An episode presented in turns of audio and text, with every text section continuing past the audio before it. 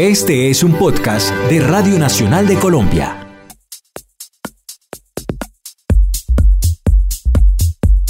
Hola a todos, bienvenidos a este podcast de Colombia Digital, donde apoyamos la transformación digital para generar calidad de vida, competitividad y valor público. Recuerden que ya habíamos conversado en un podcast previo sobre las habilidades para ser competitivo en el 2020.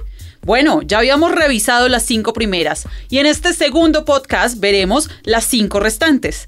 Según el Foro Económico Mundial, hay una serie de habilidades que todos nosotros, sin importar nuestra profesión o nuestro oficio, debemos desarrollar para tener unos perfiles competitivos y atractivos para el mercado laboral.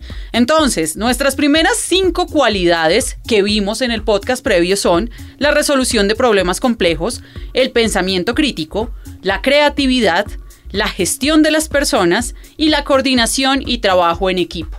Para avanzar en este podcast, continuaremos viendo las descripciones de las cinco competencias restantes que nos llevarán a ser competitivos de cara al 2020 y asegurarán que tengamos un lugar privilegiado en el mercado laboral. Nuestra sexta cualidad es la inteligencia emocional, bien, bien complicada. Esta inteligencia emocional se refiere a la empatía para comprender al otro y conocimiento de sí mismo para identificar cuándo y cómo tomar mejores decisiones. Y acá lo difícil es que estamos pensando en cómo tener control de nuestras emociones, cómo reaccionar de una manera más asertiva frente a los desafíos que me impone el mundo laboral. Y esta es una característica que se viene hablando desde tal vez los últimos 20 o 30 años con mucha fuerza para los entornos laborales y finalmente es la que determina el cómo reacciono frente al regaño del jefe o frente a una situación de crisis en que un cliente me está retando y me está exigiendo mucho más. Para algunos se trata de aprender a manejar el estrés, para otros es aprender a sobrellevar la carga laboral, pero finalmente para todos la inteligencia emocional tiene que ver con cómo logro calmarme, respirar, lograr buscar la información necesaria, interpretarla, aplicar ese criterio que ya tengo y finalmente tomar una decisión acertada. Nuestra séptima característica es el juicio y la toma de decisiones, muy muy cercana a la anterior. Y es que finalmente necesitamos tomar decisiones basadas en criterios formados, conocimiento del contexto y unas gotas de intuición. Porque por supuesto la intuición siempre va a estar mediando todos los contextos, así sean análogos o digitales. ¿Qué pasa? Ya hablamos del criterio formado y ya hablamos de cómo necesitamos cada vez acceder a más conocimiento, que es lo que nos permite hacer Internet y la web finalmente, y es que nos abre una enorme ventana de posibilidades de acceso a la información. Y entonces ahí es donde poco a poco afinamos el ojo, afinamos el criterio y sabemos exactamente a dónde buscar la información y en qué fuentes confiar. Esto además hay que sumarlo a nuestras áreas de conocimiento específico.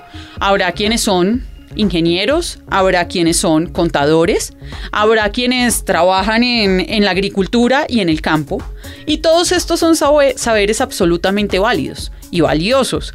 Lo que importa finalmente es cómo conjugamos ese criterio con ese conocimiento, con esa intuición y con los valores añadidos que nos puede dar la tecnología para tomar mejores decisiones. La octava cualidad es la orientación al servicio y es que por ahí dicen que el cliente es el que siempre tiene la razón.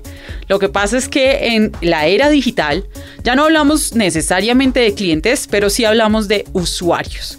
El usuario es aquel que está detrás de la pantalla, sea cual sea y que tienen la capacidad de afectar mi negocio o de afectar mm, a mi persona y afectar mi toma de decisiones. ¿Por qué? Porque con un like o con un comentario agresivo podría afectar mi reputación en línea a través de una red social, igual para personas que para organizaciones. La orientación en servicio eh, se centra en que lo que antes fue el cliente, ahora lo será el usuario, y este tendrá en sus pantallas la decisión final.